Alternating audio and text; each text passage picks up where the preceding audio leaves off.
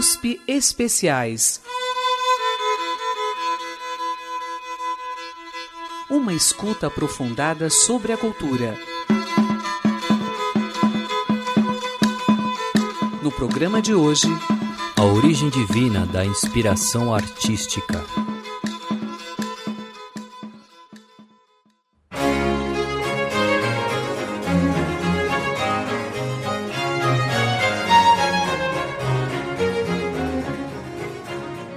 Hoje vamos conversar com Roberto Castro, doutor em Filosofia da Educação pela USP e jornalista da Superintendência de Comunicação Social da USP. Falaremos sobre como ele concebe a origem das artes, de onde vem a inspiração do artista e também sobre o potencial criativo humano. A conversa se baseia em seu artigo intitulado Ninguém faz samba só porque prefere. A origem divina das artes, de Píndaro a João Nogueira publicado em 2011 no periódico International Studies on Law and Education.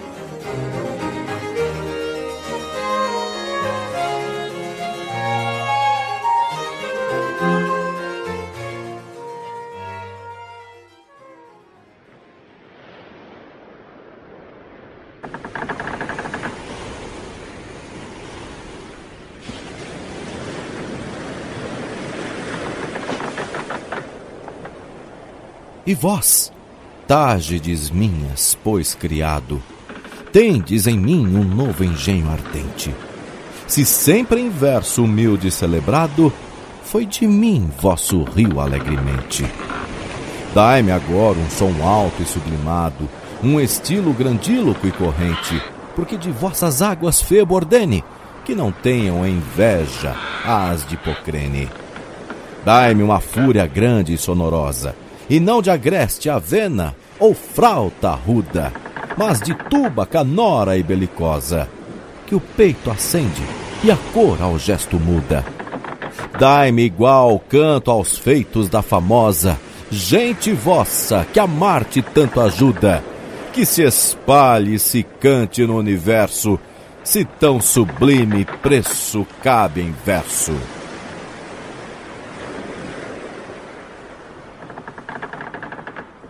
Ouvimos Camões evocando as Tasdes, musas do rio Tejo, para que lhe inspire na criação da epopeia Os Lusíadas, texto de 1572 que segue os modelos gregos da Odisseia e da Ilíada, de Homero.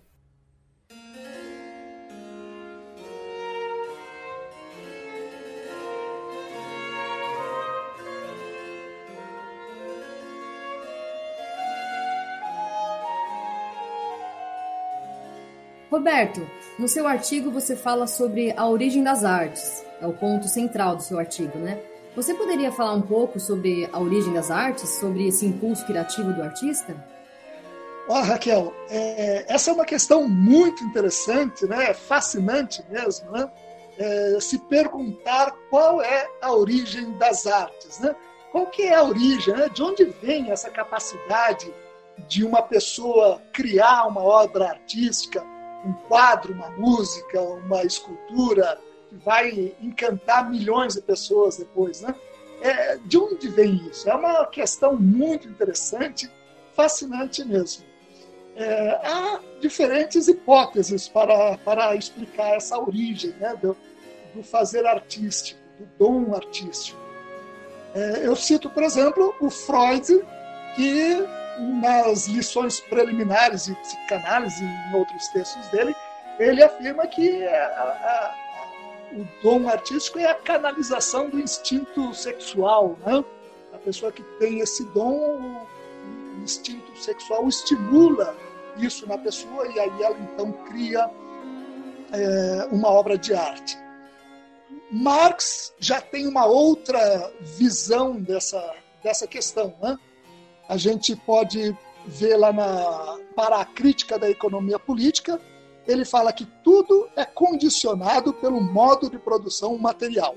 Ou seja, então tudo que existe vem das condições materiais. Então, essa inclusive a arte, portanto. Né? Então, essa outra explicação para a origem das artes. Agora, tem uma hipótese bem mais antiga, né? uma que remonta a uma tradição surgida na Grécia, que está presente até hoje, é, a, que eu me considero filiado. Também é uma explicação fascinante para a origem das artes.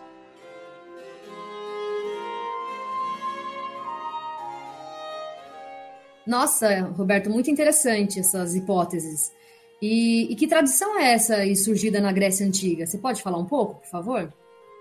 Bom, eu, no meu artigo eu cito o Píndaro como um exemplo, né? mas isso está presente em toda a cultura grega antiga.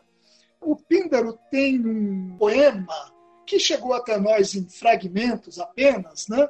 que é o Hino a Zeus. Nesse hino, nesse poema, ele mostra uma cena muito interessante que tem muito a ver com o que nós estamos tratando.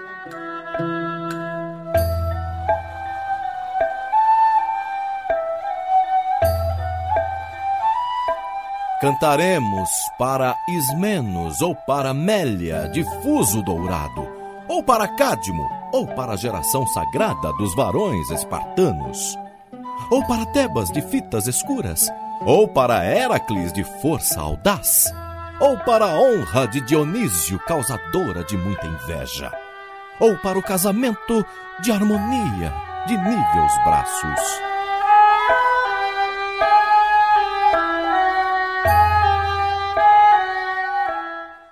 Ouvimos um trecho do hino a Zeus de Píndaro, tradução de Roberto Castro.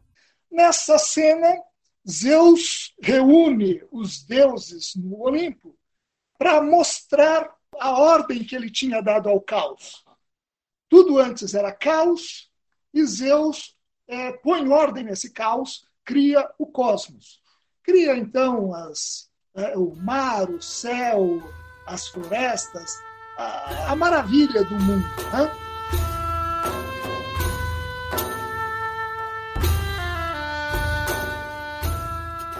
E, num determinado momento, ele, ele reúne os deuses para mostrar esse mundo maravilhoso que ele tinha ordenado. E, no dado, num dado momento, ele descortina o mundo para os deuses e, claro, todos ficam maravilhados diante daquela obra maravilhosa, os céus, os mares, as cachoeiras, tudo mais. Né?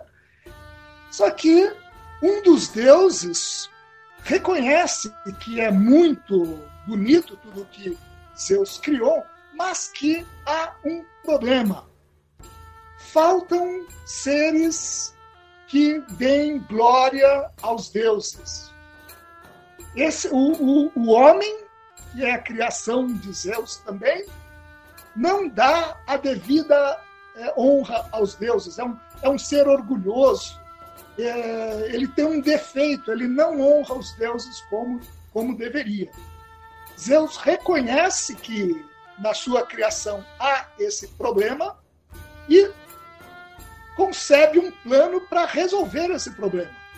Ele envia aos homens as musas, ou seja, as artes.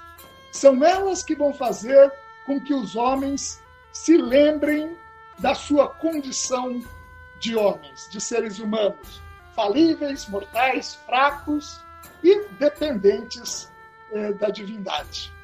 Então, as musas, esses seres eh, divinos, são enviados por Zeus com essa missão específica. As musas são as artes, né? as diferentes artes.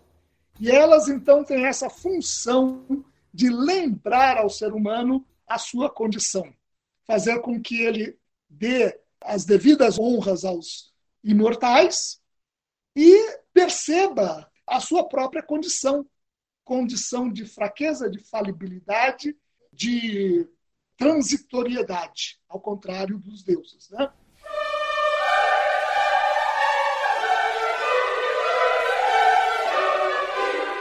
Que acontece até hoje. A grande obra de arte, ela sempre vai nos é, levar a uma reflexão sobre a nossa condição humana. Né? A obra de Graciliano Ramos, Guimarães Rosa, a, a música de Bach, de Beethoven, elas sempre vão a uma grande arquitetura, arquitetura, uma, uma catedral, elas sempre vão nos lembrar né, da nossa condição, da condição humana é, miserável, falha, mortal, né, e nos apontar para outras dimensões da existência.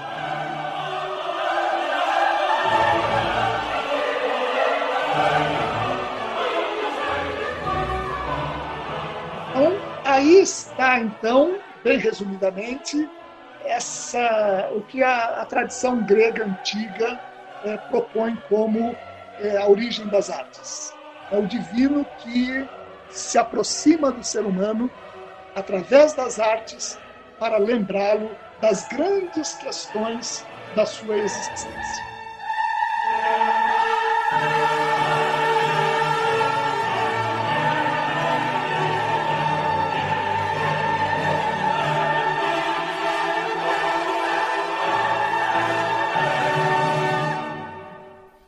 Ouvimos um trecho da Sinfonia número 9, opus 125, de Ludwig van Beethoven, composta em 1824. Roberto, você diz no seu artigo que o Píndaro, nesse mesmo hino, tem um verso memorável, que é o Torna-te o que tu és. Aí, como assim? Não sou ainda aquilo que sou? Você poderia falar mais sobre isso para gente? Raquel, esse verso do Píndaro, torna-te o que tu és, tem tudo a ver com o que a gente acabou de falar. Nós falamos né, que o ser humano ele esquece as grandes questões da existência e as musas vêm então para lembrá-lo dessas grandes questões. Né? E em Píndaro, quando ele fala torna-te o que tu és, ele está falando lembre-se do que você é. É, é interessante notar que em todas as grandes tradições sapienciais do Ocidente e do Oriente, o homem é visto como um ser que esquece. Né? É essa mesma ideia que está presente na tradição grega antiga, que está presente também é, é, no Oriente, nas tradições ocidentais e orientais. Por exemplo, na tradição árabe, isso fica muito explícito, porque até o nome, a palavra árabe para homem é insan, é, quer dizer, aquele que esquece, o esquecente. Né? Então, na tradição árabe, isso, isso fica muito evidente. Na tradição judaica, né, o livro de Isaías, por exemplo, sempre traz o homem que é o ser humano é um, é um, é um que esquece. Né? No livro de Isaías, por exemplo, diz: é, pode uma mãe abandonar e esquecer o seu filho recém-nascido? Pode, pode, né? mas o Senhor não, não esquece. Isso em, em toda a tradição hebraica. Né? Os hebreus saíram do Egito com milagres é, feitos por Jeová, e mas é, constantemente eles esqueceram, o povo hebreu esquecia desse, desses milagres. Então, o homem é sempre visto como aquele que esquece facilmente, em contraposição ao divino, que não esquece nunca. Isso também está presente no Corão. O Corão, no Corão, é, Alá é sempre visto como aquele que não esquece. Então, é, em todas as tradições, sempre aparece essa ideia de que, olha, o homem esqueceu, se esquece das grandes questões da sua existência. Por isso vem Píndaro e fala: torna-te o que tu és, torna-te aquilo que para o que você foi criado. Então, foi criado para o bem, para o respeito ao semelhante, para o respeito ao, ao ambiente e aos animais. Foi criado para dar a devida honra ao divino.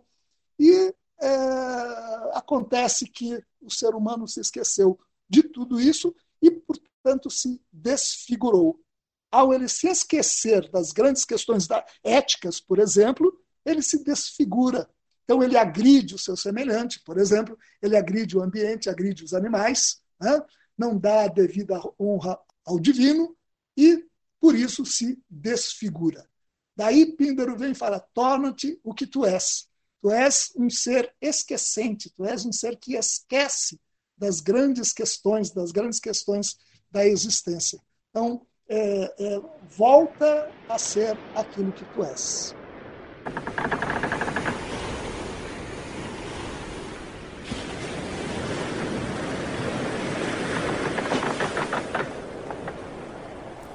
Fala-me, ó musa, do homem astuto que tanto vagueou, depois que Troia destruiu a cidadela sagrada. Muitos foram os povos cujas cidades observou, cujos espíritos conheceu, e foram muitos no mar os sofrimentos por que passou para salvar a vida, para seguir o retorno dos companheiros às suas casas. Mas a eles, embora quisesse, não logrou salvar. Não perceberam, devido à sua loucura, insensatos que devoraram o gado sagrado de Hiperion, o sol, e assim lhes negou o Deus do dia do retorno. Destas coisas fala-nos agora, ó deusa, filha de Zeus.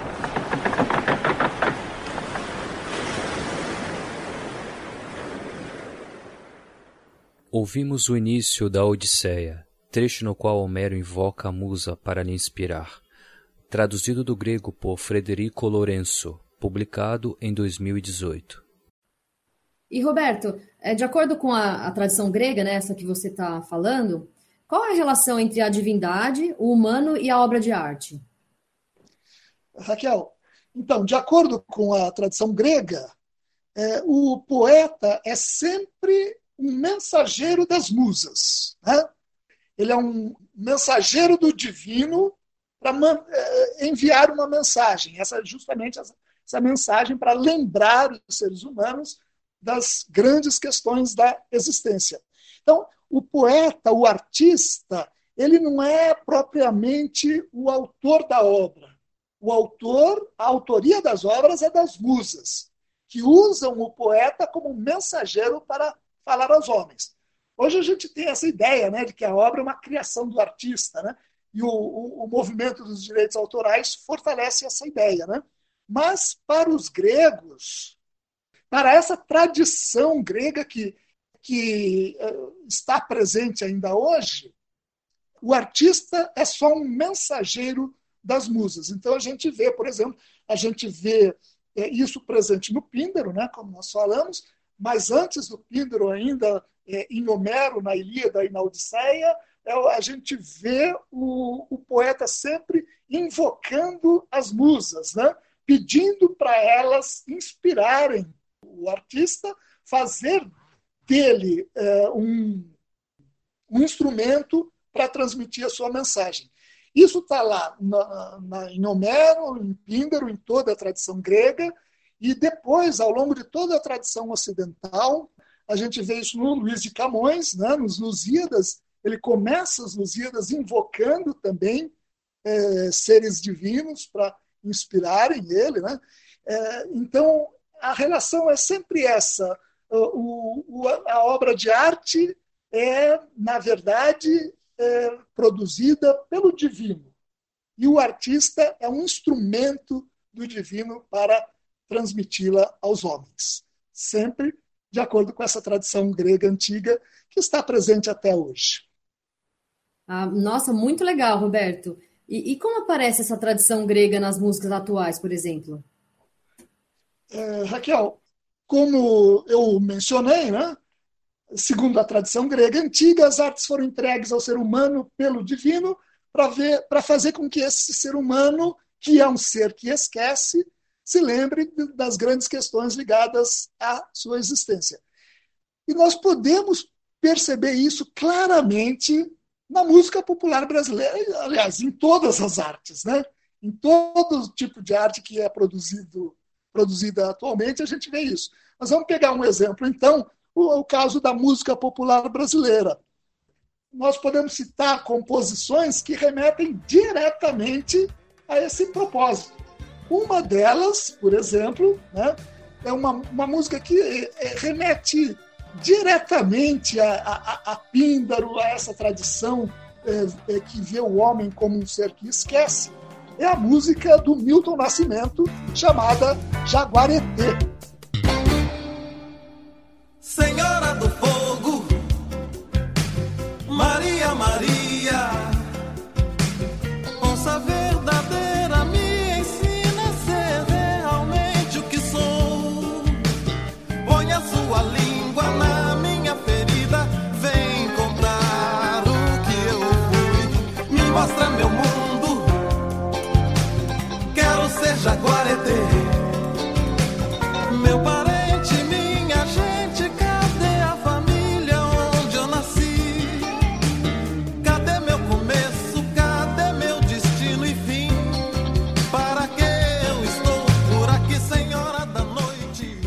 Essa música do Milton Nascimento, Yauaretê, é impressionante como ela tem, remete diretamente a essa tradição grega e a Píndaro é, mais exatamente ainda.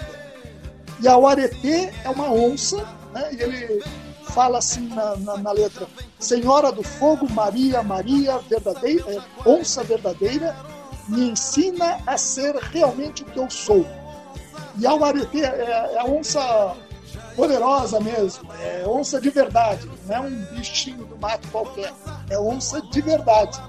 E ele pede para onça, para Iauaretê, ensinar a ele a ser o que ele é, a mostrar para ele o que ele é, porque ele não sabe. Ele é um ser esquecente, é um ser que esquece, então ele esqueceu a sua razão de viver. É onça que já vem comer. A onça, meu jaguareté. Quer onça aqui no meu terreiro. Vou onça, sertão e mundo inteiro. Já está na hora da onça beber o céu. Vou dançar com a lua lá no céu. Ouvimos Aretê, composição de Milton Nascimento, música lançada em 1987. Então ele pede para a onça e ao Aretê que conte para ele: olha, você sabe qual é a sua razão de existência, mas eu não sei. Então ele pede é, para a onça contar para ele. É, é, e a música tem um, tem partes que lembram Píndaro plenamente, né? Então fala: meu parente, minha gente, Cadê a família onde eu nasci? Cadê o meu começo? Cadê meu destino e fim? Para que eu estou por aqui? Ou seja, é um ser humano esquecente que não sabe, enquanto a onça sabe né, qual é a, a sua, a sua sina. E no final ainda dessa música aí que Píndaro aparece é, mais claramente ainda. Ele fala, dama de fogo, Maria, Maria, onça de verdade, Quero ter a luz, ouvir o som caçador. Me diz quem eu sou, me diz quem fui, me ensina a viver meu destino, me mostra meu mundo, quem era que eu sou. Está claríssima a relação com o torna-te aquilo que tu és. Ser humano esquecente, não conhece, não sabe qual é a sua razão de, da, da, existência, então pede para a onça que ensine a ele, porque a onça sabe qual é a, a razão da sua existência. Então, é, essa música do Milton Nascimento, Yauaretê, me parece um grande exemplo da permanência dessa tradição grega que vê o homem, o ser humano, como um ser que esquece, que esquece das grandes questões da sua existência e que é, é, se desfigurou, que se esqueceu de quem ele realmente é. Um ser criado né, pelo divino, um ser mortal, falível, que deve honrar, que deve respeitar as outras pessoas, respeitar o ambiente, respeitar os animais. Ele esqueceu tudo isso, se desfigurou. Então, essa música é um dos vários exemplos que a gente pode encontrar aí da presença dessa, desse pensamento grego antigo na música popular brasileira.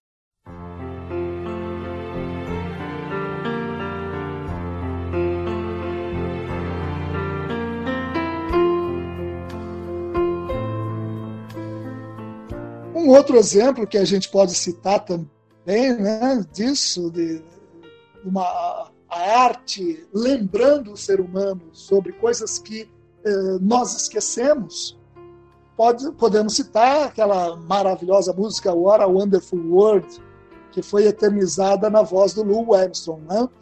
Eh, essa música é, também é isso, olha, está é, tá lembrando aquele homem insensível que é, esqueceu, esquece de contemplar as maravilhas da natureza que estão ao seu redor né, e que são é, é, extraordinárias. Né, é, é, essa música vem lembrar isso, olha, vem falar isso, olha ser humano esquecente, olha esquecente. É, lembre-se disso. Veja a, a, as árvores verdes, né? as rosas vermelhas, veja como elas brotam, elas se abrem, né? Para mim e para você, que mundo maravilhoso! O céu azul, as nuvens brancas, que coisa absolutamente maravilhosa que é o mundo. Essa música, eternizada na voz do Lou Armstrong, é, mostra bem isso. Quantos de nós que é, vivemos sem perceber as maravilhas que estão cotidianamente é, ao nosso lado, ao nosso redor. É, o sorriso de uma criança, um, uma árvore, uma flor, né? as pessoas, as pessoas ao nosso redor. Né? São, é, a gente não tem olhos né? na, na, na nossa vida, na correria, nesse consumismo todo e nessa luta diária pela sobrevivência, na valorização do que é material, nós não percebemos as maravilhas, né? nós, nós nos esquecemos disso. E essa música também, né? Também de acordo com a tradição grega, ela vem nos lembrar, olha, veja quantas maravilhas, como, como que mundo maravilhoso, como o mundo é maravilhoso. Então, também considero esse um grande exemplo para mostrar que essa tradição grega continua presente aí. E, e as artes têm essa função, essa origem divina, com a, a, a função de nos lembrar das grandes verdades da existência.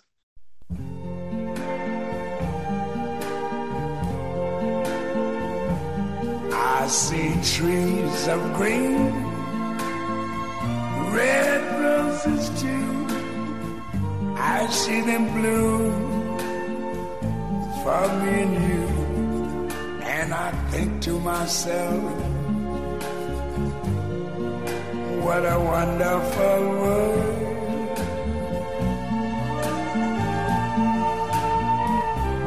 I see skies of blue clouds of white the bright, blessed day, the dark, sacred night. And I think to myself, what a wonderful world.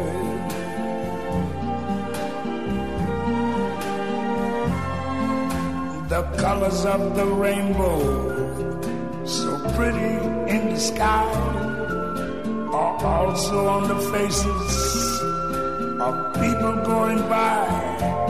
I see friends shaking hands, saying, How do you do? They're really saying, I love you. I hear babies cry. I watch them grow. They're like much more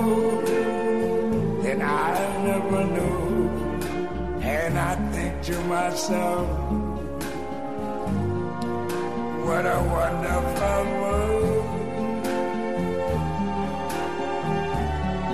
Yes, I think to myself,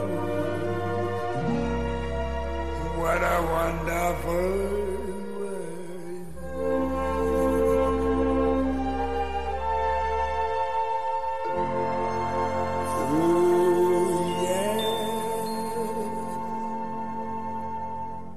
Ouvimos a música What a Wonderful World, composta por Bob Thiel e George David Wise, lançada em 1967. Ah, Roberto, você pode citar mais alguma música? Cita mais alguma aí para a gente? Pode ser música brasileira? Bom, tem várias músicas que podem ser citadas, né? mas eu gostaria de citar uma do Arnaldo Antunes, esse compositor fantástico, né? que mostra como toda tecnologia não é suficiente para eliminar a angústia que todo ser humano sente ao pensar na sua condição. A nossa condição é tal que o ser humano não se satisfaz com as conquistas da ciência. Né? Com toda a tecnologia, o homem continua falível, fraco e mortal. Essa música é a música Dizem Quem Me Dera. Mundo está bem melhor do que há cem anos atrás, dizem. Morre muito menos gente, as pessoas vivem mais. Ainda temos muita guerra, mas todo mundo quer paz, dizem. Tantos passos adiante e apenas alguns atrás. Já chegamos muito longe, mas podemos muito mais, dizem. Encontrar novos planetas para fazermos filiais. Quem me dera não sentir mais medo. Quem me dera não me preocupar. Ele fala que é, olha, dizem que o mundo está bem melhor do que antes, né? é, nós já chegamos muito longe, mas podemos mais encontrar novos planetas para fazermos filiais, tudo mais, né? E aí, mas aí tem né, um refrão aí que diz: quem me dera não sentir mais medo, quem me dera não me preocupar.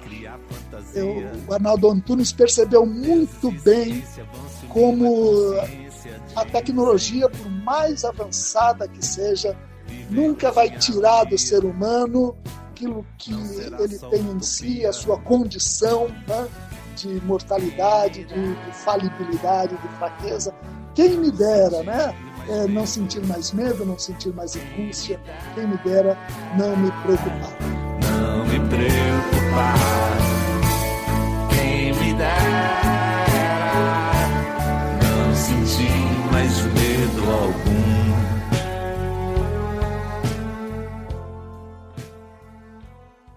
Dizem, quem me dera. Composição de Arnaldo Antunes, lançada em 2013. Roberto, no seu artigo, você também aproxima essa relação com o divino na tradição judaico-cristã, né?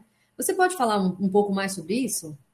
Assim, como eu falei, né, Raquel, essa ideia está presente em todas as tradições, não só a tradição grega e judaico-cristã, mas na tradição árabe, na, no tal, na, na, tradição oriental. Toda essa ideia aparece em todas elas. Né? Na tradição judaico-cristã é muito interessante perceber esse paralelo. No Pentateuco, no livro do Deuteronômio, a gente vê ali que Deus ordena a Moisés que escreva um cântico então é Deus dando uma música para o Moisés, né? com que objetivo? Para lembrar, essa música vai lembrar ao povo hebreu sobre a, a, a, desobediência dele para com a aliança que ele tinha feito com, com Deus. Então aqui também aparece essa ideia de é, Deus é, dando uma obra de arte, né? é, com o objetivo de lembrar o povo sobre algo, sobre uma grande, um grande aspecto da, da existência. Né? Então, é, isso aparece na Bíblia. Né? E também é, é interessante perceber que essa tradição está na base da autêntica educação. Não é a educação para o mercado de trabalho como nós temos hoje, né?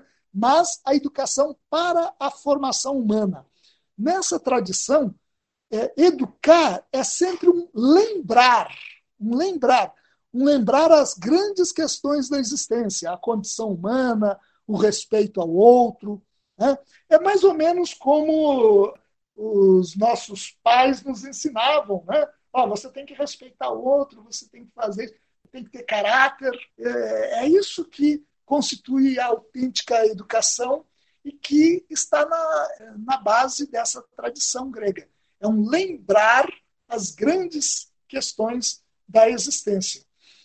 E eu lembro também que, para essa tradição, educar é sempre um educar para o máximo daquilo que o ser humano pode ser.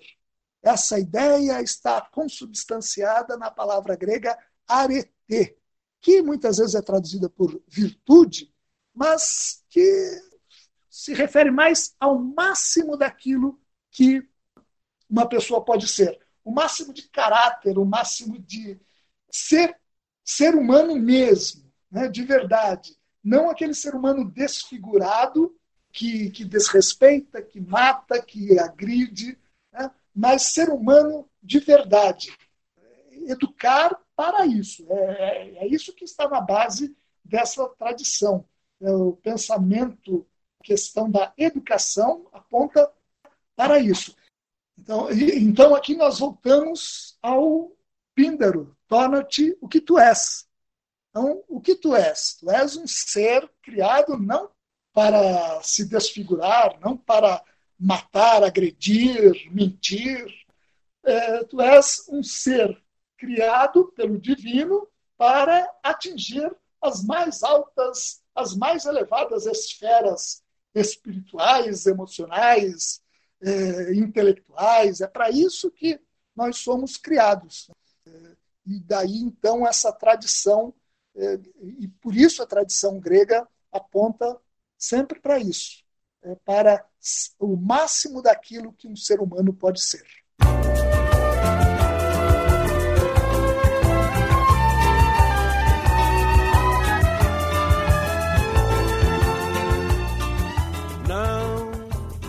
Roberto, é, o seu artigo ele faz referência ao sambista João Nogueira, né? E, e, como é que essa tradição grega ela aparece na música do João Nogueira? Raquel, eu acho que a música, a obra do João Nogueira é uma das mais explícitas, né, da, que revelam mais claramente a presença dessa tradição grega na música popular brasileira. A, a obra do João Nogueira e do Paulo César Pinheiro, né, que é o autor das letras esse grande letrista que é o, o Paulo César Pinheiro.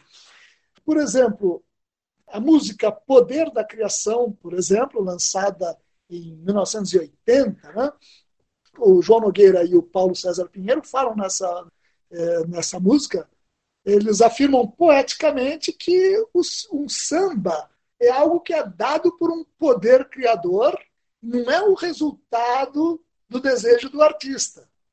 Quando ele começa, não, ele começa assim: não, ninguém faz samba só porque prefere. Força nenhuma no mundo interfere sobre o poder da criação. Está claro aqui que tem um poder da criação, né? que não é o artista, o artista é um instrumento desse poder. Há um poder criador independente do artista, autônomo, sobre o qual não há nenhuma influência. É esse poder que cria a obra de arte. O artista é só aquela pessoa que possui é, a sensibilidade para captar essa obra, essa mensagem de, desse poder criador e transmitir aos homens. Ele, é por isso que ele fala: não, não precisa se estar feliz, nem aflito, nem se refugiar em lugar mais bonito, em busca da inspiração. Não precisa, porque isso vem do divino, né? É, ela é uma luz que chega de repente, como ele fala na música, com a rapidez de uma estrela cadente e ilumina a mente e o coração. Então não precisa, a inspiração é algo que vem de fora do artista, é dado por um poder criador, e o artista só tem mesmo que ter a sensibilidade de captar, de captar essa, essa mensagem. Né?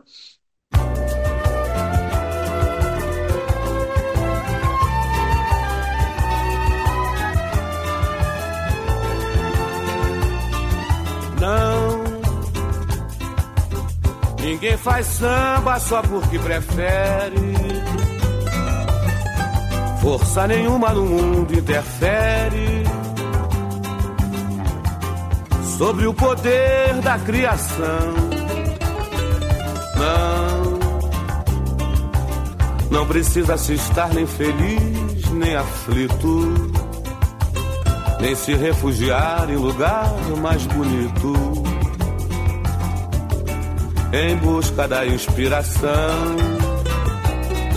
Não, ela é uma luz que chega de repente, com a rapidez de uma estrela cadente, que acende a mente e o coração. É, faz pensar que existe uma força maior que nos guia que está no ar, vem no meio da noite ou no claro do dia, chega a nos angustiar. E o poeta se deixa levar por essa magia. E o verso vem vindo e vem vindo uma melodia. E o povo começa a cantar. La, la, Fica intrigado com isso e fala: é, faz pensar que existe uma força maior que nos guia, que está no ar, bem no meio da noite ou no claro de, do dia. Chega a nos angustiar. Olha que passagem linda da música, né? O poeta chega a se sentir angustiado, né? Diante desse mistério. É um mistério é, que ele não sabe explicar exatamente, mas que percebe que é o, é o legítimo autor da obra. E o que, que o poeta tem que fazer, então, conforme a música, né? Ele só pode se render a, a esse mistério. E o poeta se deixa levar por essa magia. E o verso vem vindo e vem vindo uma melodia e o povo começa a cantar. Então, como vimos, né, claramente essa ideia, o poder criador autônomo dando ao poeta, ao artista, a obra de arte e ele, como um instrumento, ele transmite isso às pessoas. E o verso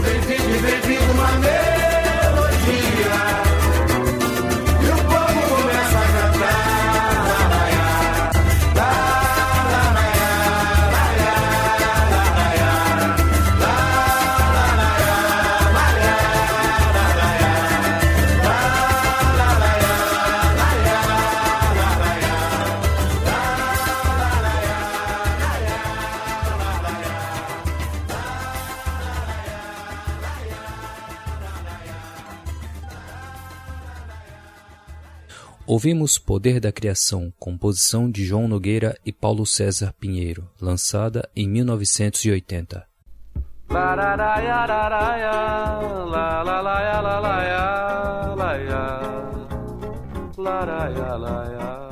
Uma outra música que, em que essa tradição grega aparece claramente é a música Súplica, do João Nogueira e do Paulo César Pinheiro também a morte leva, a voz some na brisa, a dor sobe pras trevas, o nome a obra imortaliza, a morte benze o espírito, a brisa traz a música na vida é sempre a luz mais forte, ilumina a gente além da morte.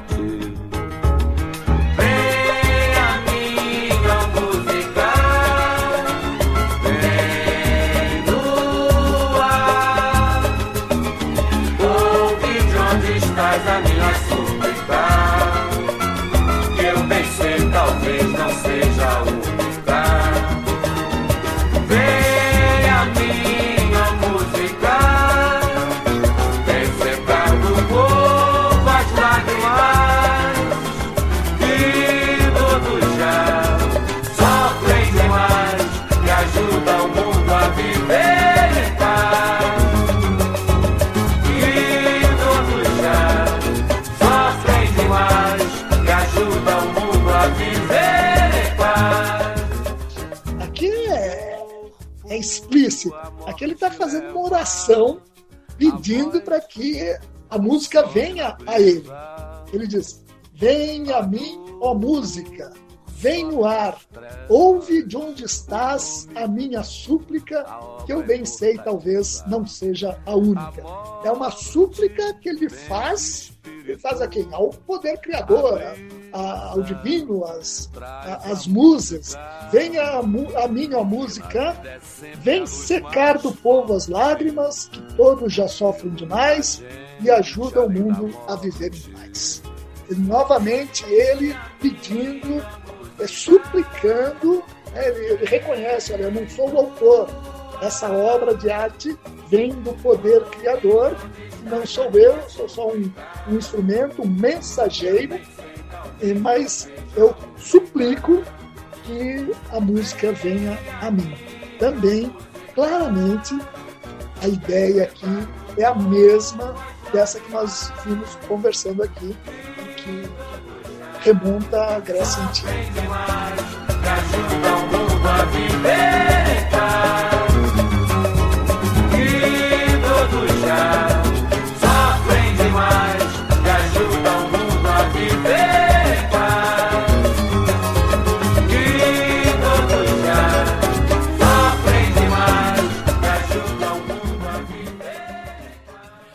Ouvimos a música Súplica, composição de Paulo César Pinheiro e João Nogueira, lançada em 1979. E na música Minha Missão, também dessa dupla genial, Paulo César Pinheiro e João Nogueira, é, é, essa ideia é, está explícita. Né? A tradição grega está explícita. Quando eu canto é para aliviar meu pranto e o pranto de quem já tanto sofreu. Quando eu canto, estou sentindo a luz de um santo, estou ajoelhando aos pés de Deus. Canto para anunciar. o caráter sacro na missão dele como artista está bem presente quando ele fala é quando eu canto estou sentindo a luz de um santo. Estou ajoelhado aos pés de Deus.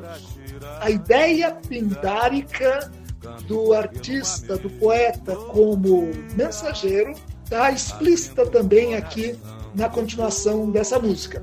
Do poder da criação sou continuação quero agradecer foi ouvida a minha súplica. Mensageiro sou da música. O meu canto é uma missão, tem força de oração e eu cumpro o meu dever. Eu não sou propriamente o autor, eu sou continuação do poder da criação, um instrumento do poder da criação. Agradeço por, por isso, né? Foi ouvida a minha súplica, a música veio a mim. Como Píndaro, ele fala: mensageiro sou da música. Não sou autor da música, sou mensageiro da música. Meu canto é uma missão, tem força de oração e eu cumpro o meu dever. O, dever dele é transmitir aquilo que é dado pelo poder da criação. É nada mais pindárico, nada mais grego antigo do que esta, esta letra. Meu pranto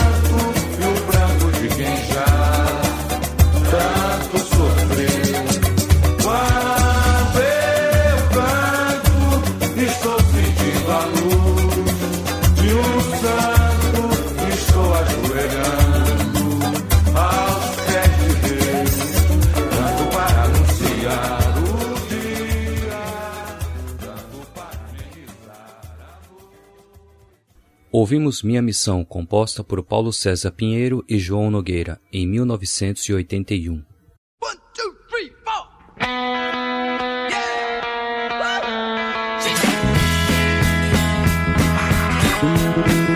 Me dê um corpo vivo pra eu encher a minha pança. Três quilos de como queca de esperança.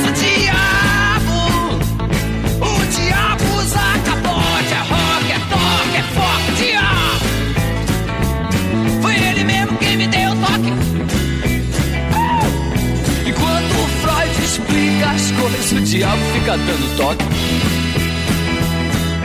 Existe dois diabos, só que um parou na pista. Um deles é o do toque, o outro é aquele do exorcista. Diabo!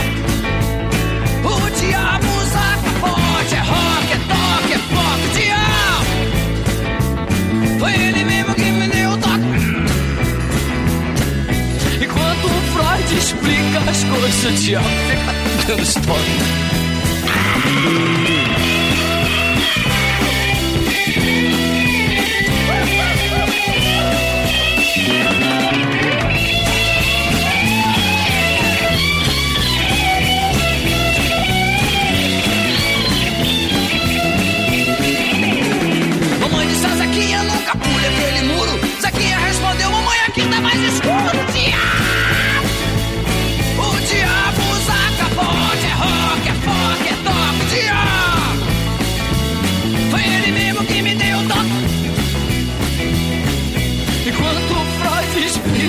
Coisas, o diabo fica dando estoque.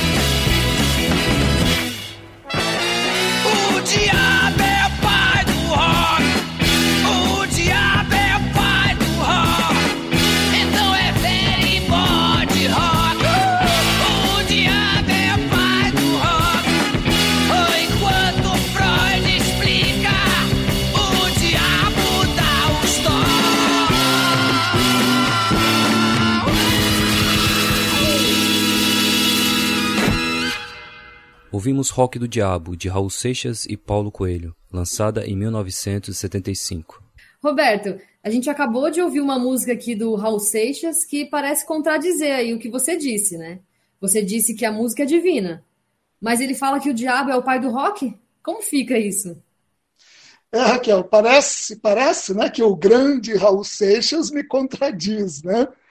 Mas eu entendo que essas manifestações no rock, eh, se referindo ao diabo tudo mais, é uma forma de protesto, é uma, uma forma de protesto contra tudo que está aí, uma forma de protesto legítima.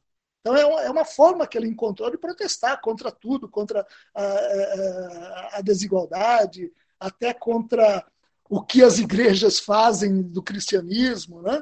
É, então, é uma, uma forma de protesto. Outras pessoas, outros artistas protestam de outras formas. Alguns escrevem, escrevem livros, outros escrevem artigos. O roqueiro tende a protestar dessa forma. É uma das formas de o roqueiro protestar contra tudo que está aí, né? toda essa desigualdade e as injustiças. Então, eu considero uma forma legítima de protesto. Agora, isso não quer dizer que é, a música e o rock, inclusive, tenha uma origem divina. Nesse ponto, também o, o hino a Zeus de Píndaro concorda com o famoso proêmio do Evangelho de João, que diz lá: Panta di autu egeneto, kai coris autu egeneto ude em. Literalmente, isso quer dizer: todas as coisas surgiram por ele, por Cristo, né? está se referindo a Cristo, todas as coisas surgiram por ele, e sem ele nenhuma coisa surgiu. Literalmente é isso, né? Todas as coisas surgiram por ele, e sem ele nenhuma coisa surgiu. Portanto, todas as coisas vêm do divino. Todas as artes, tudo, tudo que existe, todas as coisas, todas as músicas vêm do, do divino. Então, se o, se o roqueiro eh, diz que o rock veio do diabo, isso aí é uma forma de protesto, mas eh, o rock continua sendo uma coisa de Deus. É péssima teologia dizer que uma música é sacra, é religiosa, e outra é secular ou é, ou é profana. Não. Todas as músicas são de Deus. É péssima teologia dizer que o rock é do diabo. Não, o rock é Deus, é de Deus, porque todas as coisas surgiram por ele e sem ele nenhuma coisa surgiu. Então, o rock, o rock é de Deus, a, a habilidade do, do roqueiro de, de tocar aquela guitarra, aquele vozeirão enorme que ele tem, tudo isso é criação divina. Então, é péssima teologia dizer que o rock é, é do diabo assim como qualquer outra manifestação cultural, né, como o carnaval. Péssima teologia dizer que carnaval é do diabo. Não, tudo é de Deus, porque todas as coisas surgiram por eles, de, de acordo com a tradição cristã, né, que concorda com a tradição eh, grega antiga, todas as coisas surgiram por ele, pelo divino, e sem ele nenhuma coisa surgiu.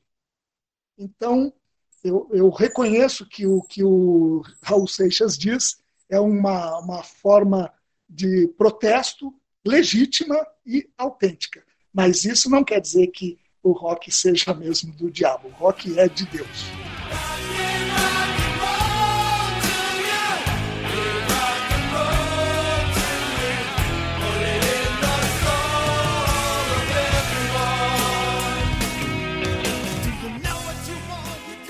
Como eu falei, né, toda a capacidade do roqueiro de tocar, de cantar, de compor, tudo isso vem do divino, vem do alto.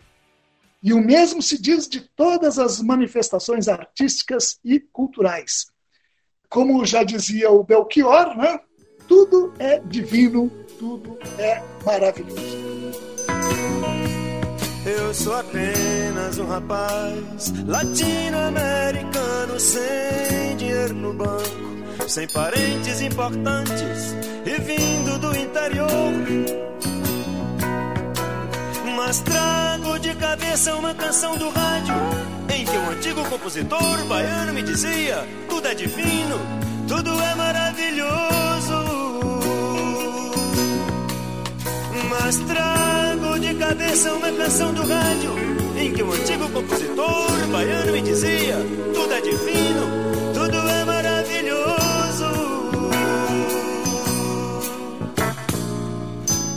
Tenho ouvido muitos discos, conversado com pessoas, caminhado meu caminho. Ouvimos Belchior com Apenas um Rapaz Latino-Americano, 1976, e antes God Give Rock and Roll to You, da banda Kiss, 1992. Roberto, estamos então chegando no final da nossa conversa, né? Muito obrigada, foi um papo muito interessante. Valeu. Raquel, poxa, eu que agradeço, eu gosto muito de falar dessas coisas, eu que agradeço, viu? Eu só não posso deixar de mencionar aqui o nome do professor Jean Lawande, da Faculdade de Educação da USP. Ele foi o meu orientador no meu doutorado e foi ele que me abriu os olhos para essas coisas todas que eu falei aqui. Sem ele, essas reflexões não teriam sido possíveis. Para mim, o professor Jean Lawande é um dos maiores teólogos, um dos maiores filósofos do Brasil. Muito obrigado, Raquel. Atenção, ao dobrar uma esquina, uma alegria. Atenção, menina, você vem. Você tem? Atenção, precisa ter olhos firmes para este sol, para esta escuridão. Atenção, tudo é perigoso, tudo é divino, maravilhoso. Atenção para o refrão, uau, é preciso estar atento e forte.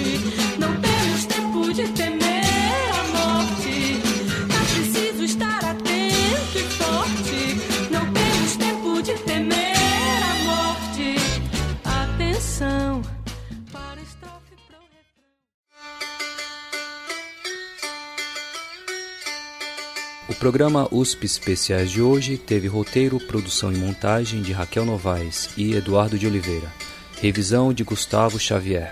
Apresentação Raquel Novaes, locuções Eduardo de Oliveira e vozes adicionais de Cido Tavares. Temas da cultura a partir de seus sons. USP Especiais.